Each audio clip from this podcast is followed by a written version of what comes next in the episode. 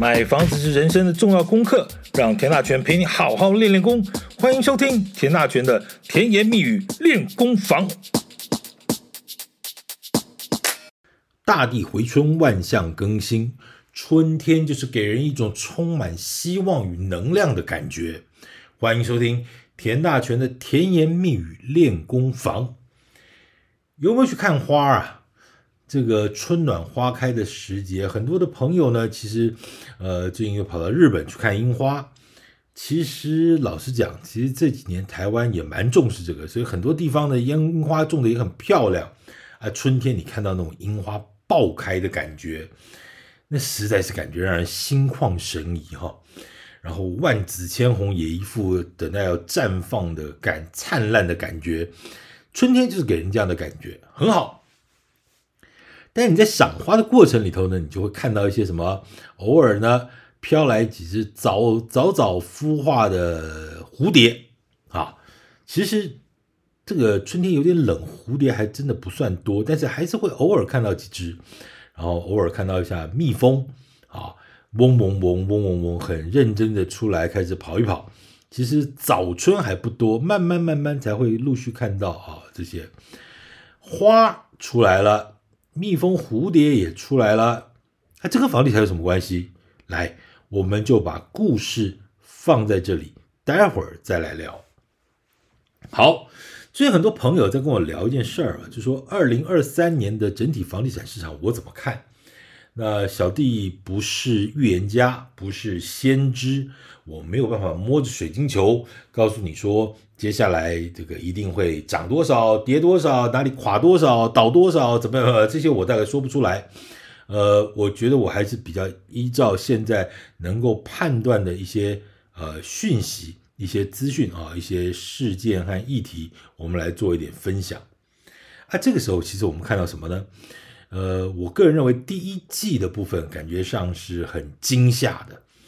什么叫很惊吓？就是很是很害怕啊，很惊吓。为什么？有一个很重要的原因，还是受到了这个平均地权条例的通过，修正案的通过。这件事情影响有多大？我们今天可以待会好好聊一下哈。那因为其实这段时间以来，市场的气氛非常非常的混乱哈。那这一条这个平均地权条例的修正案呢，在农历年前在立法院已经通过了。这这几天呢，总统也公布了总统令，这个平均电条例的修正案就正式的通过。然后预计，目前预计呢，内政部正在加紧赶工，预计四月份呢，所谓的施行细则和相关的执法以及配套措施呢，预计会陆续的公布。那这这其实哈，长期观察房地产的这个朋友，或者是有经验的一些朋友，你都会知道。每一个市场的变动的过程里头，其实大家都是会手忙脚乱的。其实跟房地产也不无关。你你换个新工作，你搬个新家，你做了一件什么新的什么尝试，是刚上手，肯定是这个乱七八糟。等到你慢慢习惯了，上手了，呃，顺了，其实大家也就自然而然的知道这件事情，哎，怎么做比较比较好啊？这都一样哈。但是也就在这个这个混沌不明的状况之下，其实现在市场上的讯息也就十分的混乱哈。其实有些消息就反映出来，就是说，其实北中南呢有些地方的预售案场呢，其实已经传出了降价的消息。当然这些东西都未经明确的证实啊，就是很多很多的代销公司还不会跳出来啊，对不对？本案现在目前啊打打八折、打七五折、打九折。不太会有这种状况出现哈，他也不会登个广告说本案欢迎呃来看屋，本案已经打九五折了，那大概不会有这种事情。但这都是消市场消息、江湖传闻了啊。啊，另外呢，也传到说。有很多预售案场呢，其实，在过年期间到元宵开春以后呢，这几个礼拜呢，其实来人的状况非常的差，呃，成交状况就不用谈了，因为没有人呢，咋怎么成交呢？啊，这个新讯息也在市场上呃到处流窜着。啊，当然你也有看到各大房仲公司的一些房仲网站上面，或者一些专业的房地产网站上面呢，所谓的降价专区，哇，那物件也爆量啊，这个。本来什么写个一千两百万上面就打个叉，好，两千五百万打个叉，对不对？打个叉什么意思？就是说，哎，这个价这个房价可以再谈了啊，屋主可能会会让价了。呃，当然这就反映出来，是不是啊？投资客正在逃命啦，呃，降价啦，希望能够出脱啦，换现金等等等等。那其实说实在了，也有些防冻液的朋友呢，最近大家私底下在聊，说，哎，高高兴兴喝完春酒，但是也有几个股东呢，也在讲，这万一这上半年的状况不妙，咱们撑不过的话，搞不好年终呢就准备要收店了。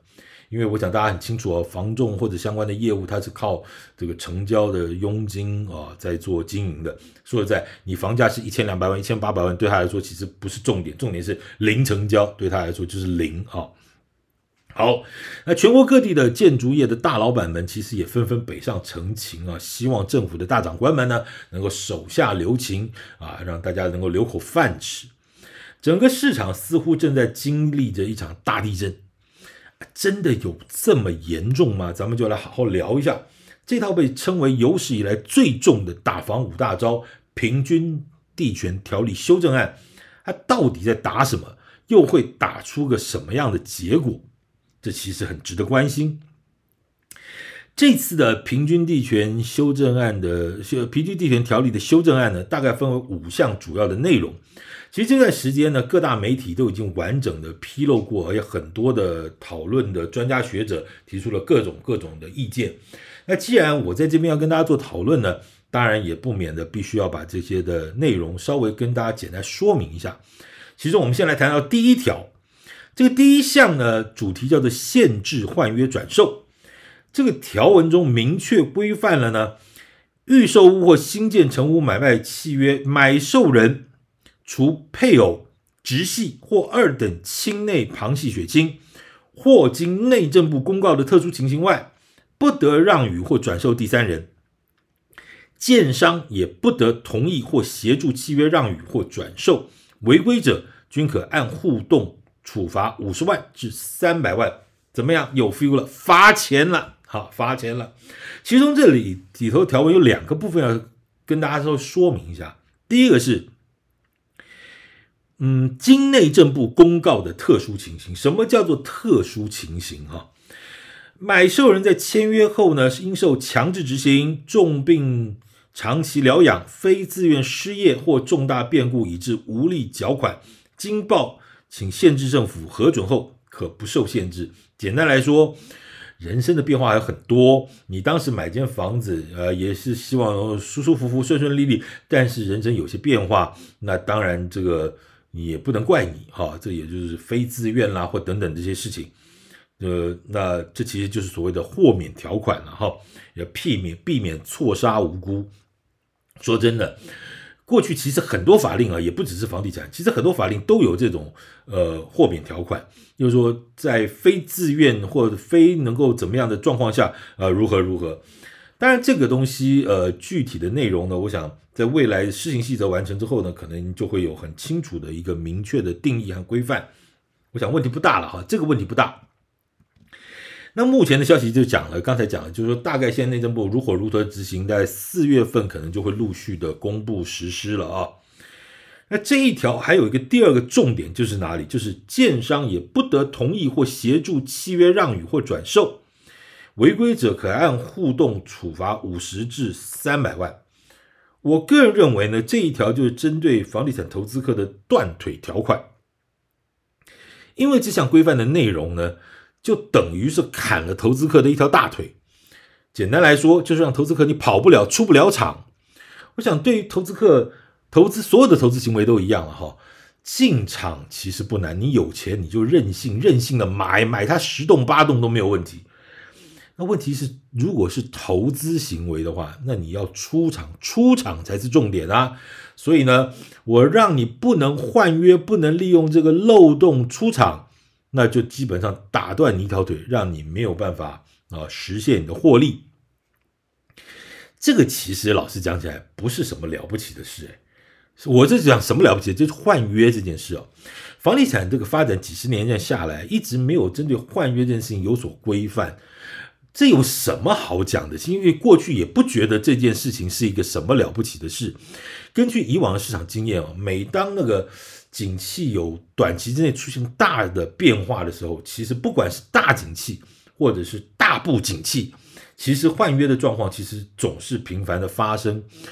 我们先不讲景气，我们先讲一下不景气好了。不景气可能大家就比较理解啊、哦。你想想看，如果你买了一间预售屋，这个盖三年啊，盖个两三年，这个三年之后要交屋之前呢，啊，就碰到景气大坏。景气大坏什么状况呢？先前呢，你在这两三年中交的这个工程期这个工程期款呢，这个加上你的自备款呢，这个十五趴二十趴呢就赔掉了。跌掉了，这个时候很多消费者会觉得，那这房子我还要交屋吗？我真的有这么爱它吗？好，那就会遇到什么状况？就是一千万的房子呢，如果现在市价现只剩八百五十万了，这个十五趴呢就没了。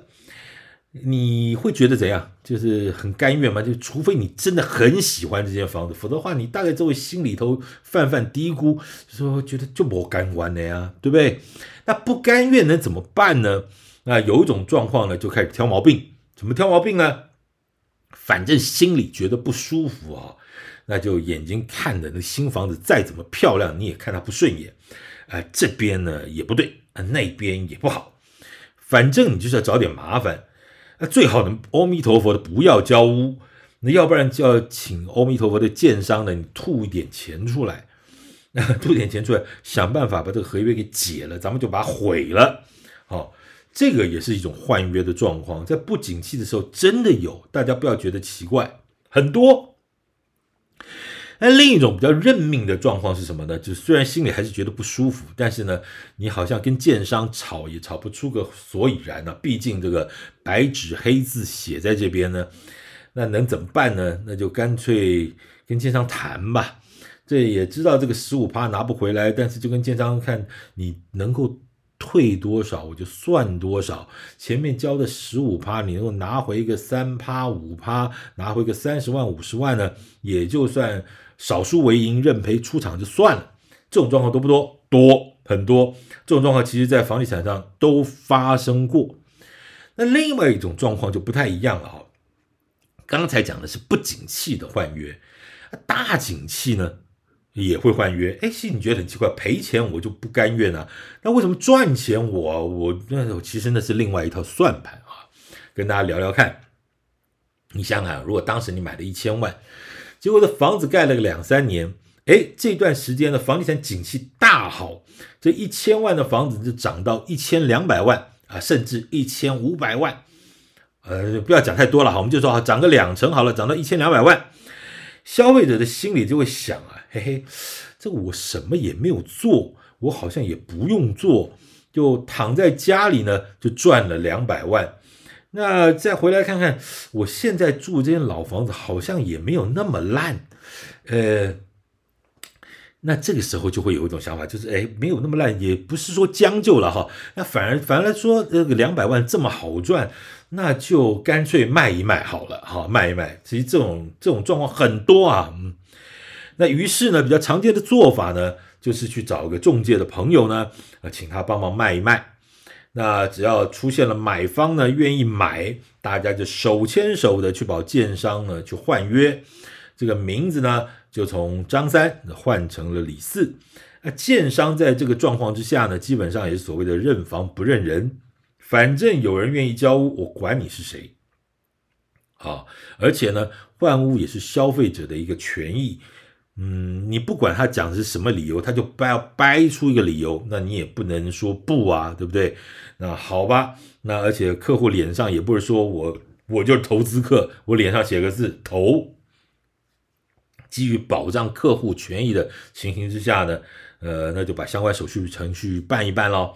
啊，办一办，这房子就换约啦，一场完美的这个交易也就此完成。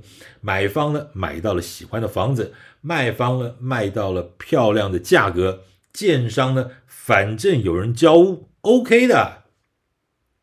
这种事啊，其实以前就是这么干的。那干了这么多年呢？其实也没有什么觉得奇怪，因为好像这就是市场的游戏规则。啊，但是后来觉得呢，这件事情好像哪儿不对，因为这毕竟属于短线的操作，短线的进出。我们先不讲它是炒作了哈，我们说短短线的买卖，重点在哪里？重点它的获利呢，你还不用缴税。那这件事情就感觉到有点不公平了哈，租税正义的前提下，有获利就该缴税啊。但是，哎，建商那换约我赚了钱，这个这个手续费这个扣一扣，哎，这个好像就就就不太对了哈。所以后来呢，就提出了一个所谓的房地合一税，在二零一六年一月一号正式上路实施。当时所规定的一点零版本啊，就是有规定要规范，在一年之内交易呢，要磕获利部分的四十五趴。其实是很重的，你说很多的税有超过十趴，那就很重的税啊。四十五趴那是很很重很重的税，但对消费者来说，他算盘打一打，其实四十五趴很重，但是我毕竟是有赚钱啊，我们就把数学算一算哦。因为刚刚讲了，如果一千万的房子我卖了一千两百万，赚了两百万，扣掉那些有的没的啊，政府呢拿掉了四十五趴，就拿掉九十万，哎，我还有一百一十万呢，啊，那扣掉那些有的没的手续费啦，什么什么什么费，我大概还有一百万吧，对吧？这一不小心还是赚了一百万啊。那开什么玩笑？这年薪百万的事情也不是那么天上掉下来那么容易的事啊！那好像还是比拿死薪水好得多啊！所以这些投资客呢就开始趋之若鹜啦。那这件事情哦，我们就要来研究一下所有的投资分析哦，大家就要算一下成本和利润。我来帮各位算一算，很简单很简单的数学。前面要看你到底交了多少钱。一般买个预售屋呢，就所谓的定签开，就定金、签约金、开工款，大概呢，你买个预售屋，从开始看屋到下了个定金，到你签约完成到开工款呢，大概有个三五个月、五六个月的时间，你大概就要准备个十五趴，哦，这个每个趴数不一样啊，定金、签约金、开工款的趴数不见得相同，但是夯不啷加起来大概就十五趴，意思就是说你在半年之内，这个可能就是半年之内你要准备个十五趴，一千万房子准备一百五十万。然后呢，你在过程里，我刚刚讲啊，不是盖房子盖了两一两年、两三年吗？在这过程里头啊，你还要交一些工程期款啊。就算是一年交个五趴好了，总价的五趴了哈。那一千万的房子，你一年交五十万，两年就交个一百万，就算十趴了。来算一下哈。前面交的定签开一百五十万，再加上两年的十趴的总价十趴的工程期款是一百万，所以你的总成本叫做两百五十万。好，刚刚讲了获利多少？获利一百万，那是税后哦，政府扣掉了税了，拉里拉杂费用扣掉了，你要赚一百万。这是什么样的投报率呢？告诉你，投资成本两百五，获利一百万，投报四十趴。四十趴是什么概念？哎，两年时间的话，它年化投报率也有二十趴。哎，我请问你有什么那么好赚？你去买股票，你看看，对不对？那个、那个、那个，我不懂哈，我不敢随便讲。其实你就说放银行好不好？现在就算升息之后，银行的利息也不过一点多。你一百万放在银行呢，也不过一万多，每个月不就一千多？怎么样？有很很有 feel 吗？那定存啊，对不对哈？好，这刚刚讲了，这个是所谓的这个定签开，而且你等了两年之后，两百五十万赚一百万，这个投报总投报四十趴，然后年化投报率二十趴。那如果你碰上另外一种叫做工程零付款，哎呦，那就更厉害了。为什么？因为你在交屋之前呢，你只要准备这十五趴，那什么概念？就是一百五十万呢、啊。那到交屋之前，你中间就把它下车啦，你就到建商那边换约啦，啊，换约之后呢，你就发现你就还赚一百万呢、所以一百五十万的成本赚了一百万，那投报率是六十六趴，六十六趴什么概念？投资三块钱赚两块钱，太恐怖了，有什么比这个好赚？有没有觉得突然瞬间感到热血沸腾，对不对？赶快开始啊，看看自己的啊银行户头。不用，哎，不用看，为什么？哎，这件事以后没有了，好不好？不要想太多了，醒一醒吧，哈！这件事情没了，这件事情没了，好不好？平均地权条例修正案的第一项就是规范建商，你只能解约，不能换约。啊，就刚刚讲，除非那些特殊状况下你可以换约之外，但是一般的状况下你就只能解约。解约意思就是不要了，不要了，不要了，什么意思呢？就是把这种投资客的一条腿给打断，你都给他吞了。你要么就解约，就防止这个建商还会没收你前面的定金；要不然你就认份愤愤的继续交工程款，交到房子交屋，你就当成是个自住客来买就对了。好。除非你要出场，如果你出不了场呢，这件事情就叫断腿条款，我就断了那条腿，让你出不了场。凭良心说了哈，你觉得这档事儿 O 不 OK？其实我觉得蛮好的。你刚刚听完这个故事，你会觉得根本就是买空卖空。这个房地产投资是应该这样操作的吗？相较之下啊，你过去也许也听过。一些所谓的房地产投资客，什么什么黄，什么什么刘啊，等等这些，这些人呢，他们过去也许不管是基于避税啦、人头户啦、用自己的名字啦，呃，但是他不管怎么说，他毕竟真的有砸下真金白银去买下一间这个硬邦邦的房子，啊，不管他的投资形式是装潢后出售呢，或者是长期出租呢，他毕竟还有个事儿，那件事儿就是他真的有个房子在。但是你比起现在这种所谓的买空卖空合约的高来高去，这就是现赚这个几成几成利润。我老是觉得这个买空卖空的行为实在是更加的让人觉得有点不太好哈，不太好。那我觉得这次平均地权条例把这个漏洞补起来呢，我觉得是真的也是。不错了哈，因为过去没有考虑过，没有发现到这是个漏洞，就后来发现哇，原来大家都会走这条路，那就毕竟是一个弊端了哈。而且呢，说实在，这几年房地产市场的整个的这个景气的大好，然后市场间呢绘声绘影的说啊，很抱歉，都是你们这建商呢的勾这个勾结投资客啊，帮忙换约。哎呀，导导致这个房价的恶性的上涨，的不理性的上涨。其实这些建商呢也觉得很无辜。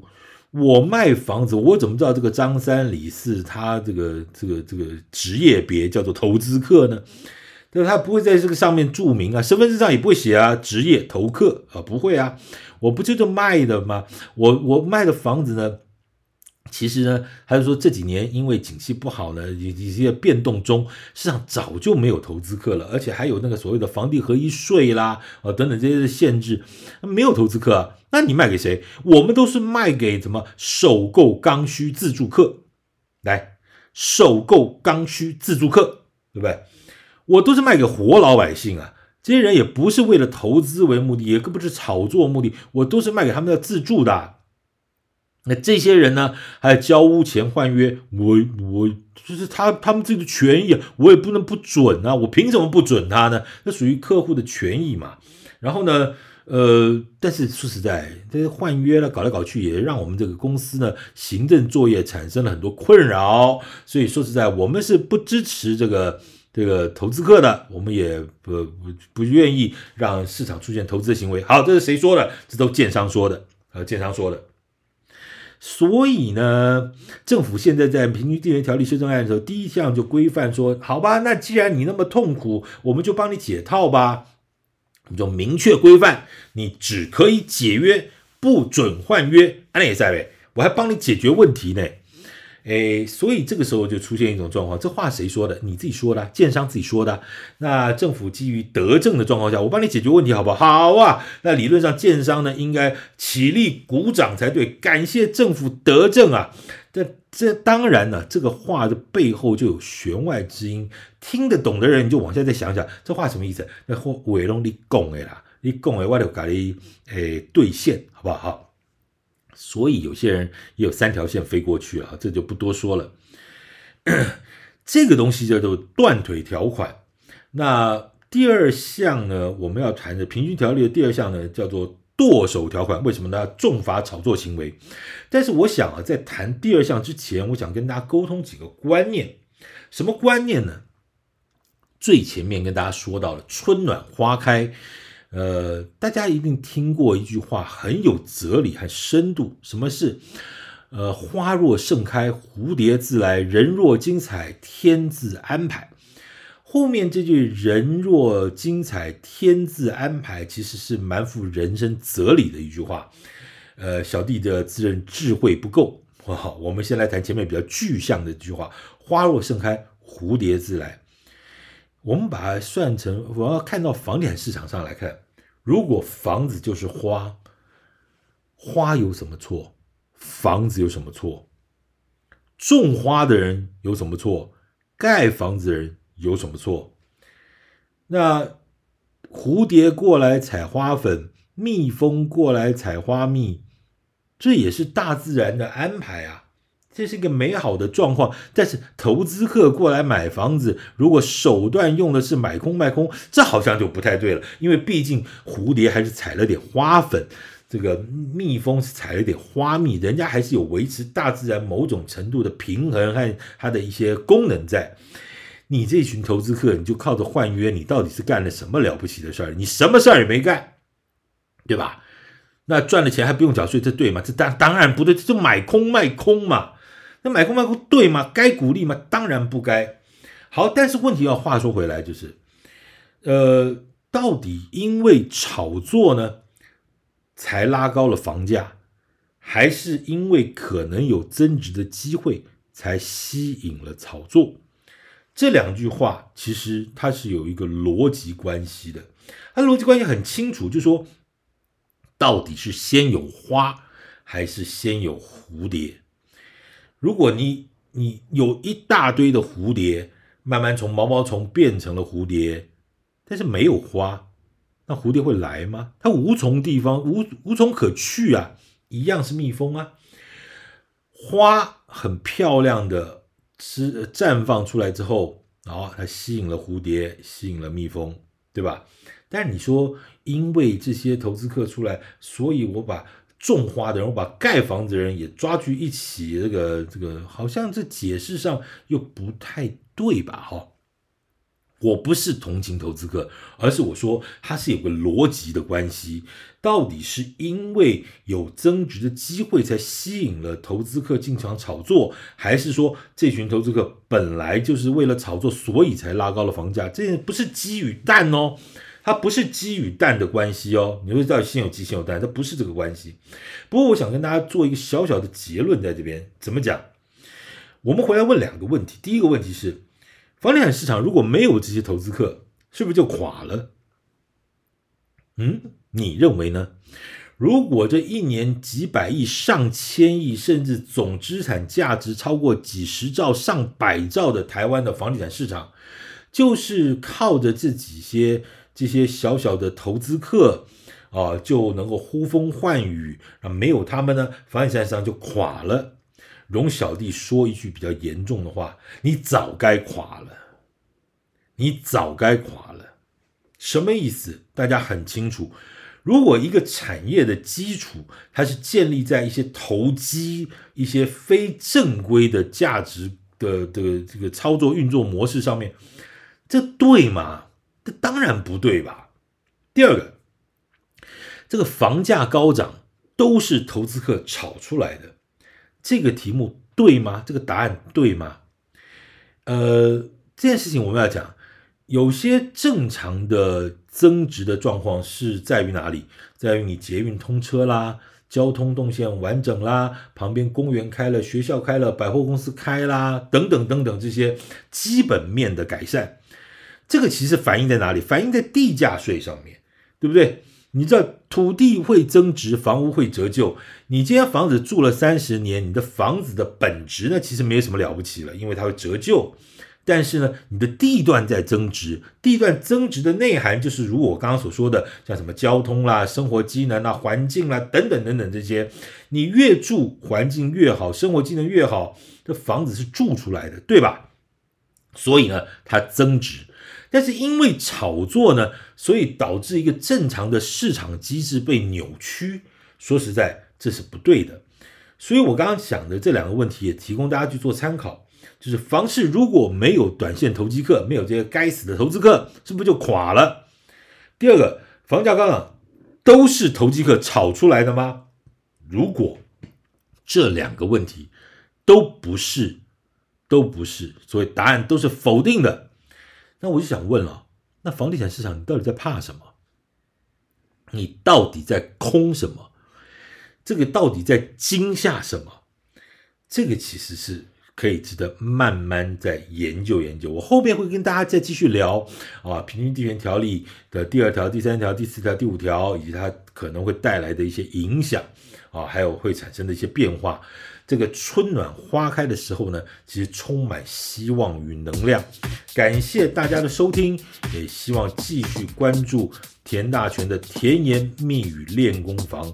我们房地产大小事，慢慢陪你聊着。谢谢各位。